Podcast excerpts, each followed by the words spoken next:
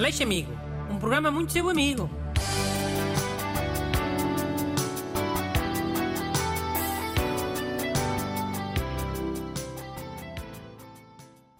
Bom dia, bem-vindos ao programa mais amigo de Portugal. É amigo no frio e é amigo no calor, hein?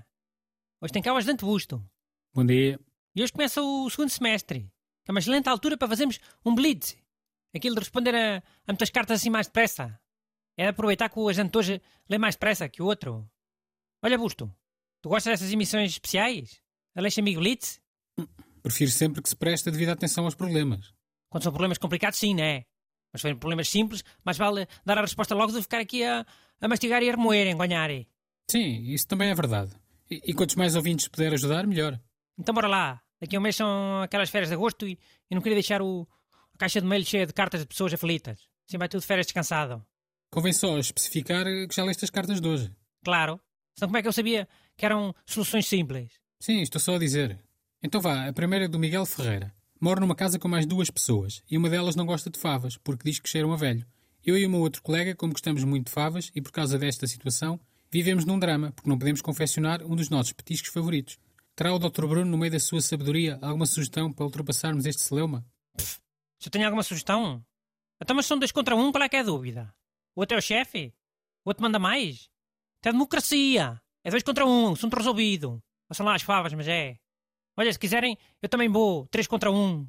Olha, eu sugeria que avisassem esse amigo com antecedência. Até pode ser que ele vá de fim de semana, por exemplo. Se as coisas forem bem combinadas, eh, nem precisa de haver celeuma nenhum. Bom, mas qual combinar? Temos aqui uma minoria opressora a tentar impor os seus gostos e o- o- os seus valores a uma maioria oprimida. Tu achas sinceramente que alguém tem que negociar o que quer que seja? Foi para isso que se fez o 25 de Abril. É democracia, liberdade. Eu não falei em negociar. Falei em avisar, por uma questão de cortesia. Mas ok. Próximo, Andorra, mas é. Chamo-me Carlos Rumor. E sempre que digo o meu nome, principalmente ao telefone, quem está do outro lado nunca ou quase nunca acerta no apelido. Ora vem Moura, Rumora, Rumora ou algo mais escabroso que lhes venha à mente. Quando finalmente percebem que é rumor, vem sempre um que raio de apelido ou Ah, é um rumor que anda aí. Qual é a sua sábia solução para acabar com este flagelo que me assola há três décadas? Olha, começa a explicar que o senhor se chama Carlos Rumore. Assim como Augusto disse, parece Carlos Humore. Com aquele R à francesa a Lisboa. É Carlos Rumore, não é Carlos Humore. E a solução é qual?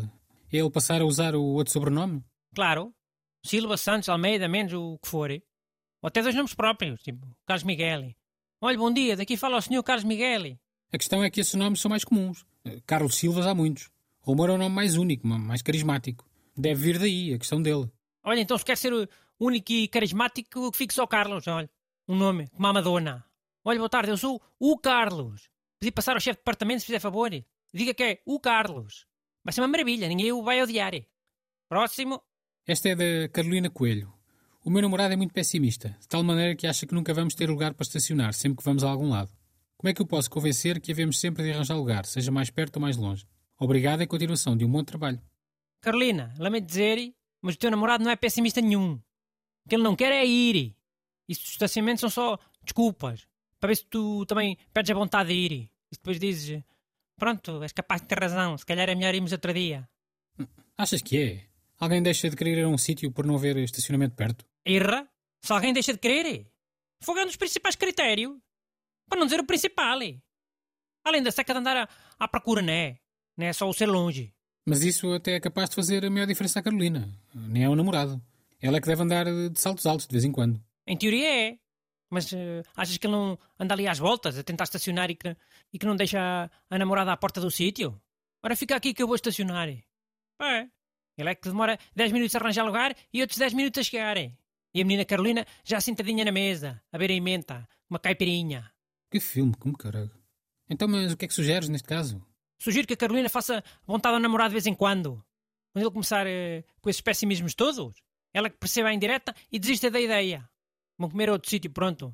Quanto? 50% das vezes? Devia ser 50% devia, para ser democrático. Mas se for 20 ou 25% já não é mau. Estás a ver, Carolina? Democracia. Foi para isso que se fez o 25 de Abril. Mandem as vossas perguntas para brunaleixo.rtp.pt Aleixo Amigo. Um programa muito seu amigo.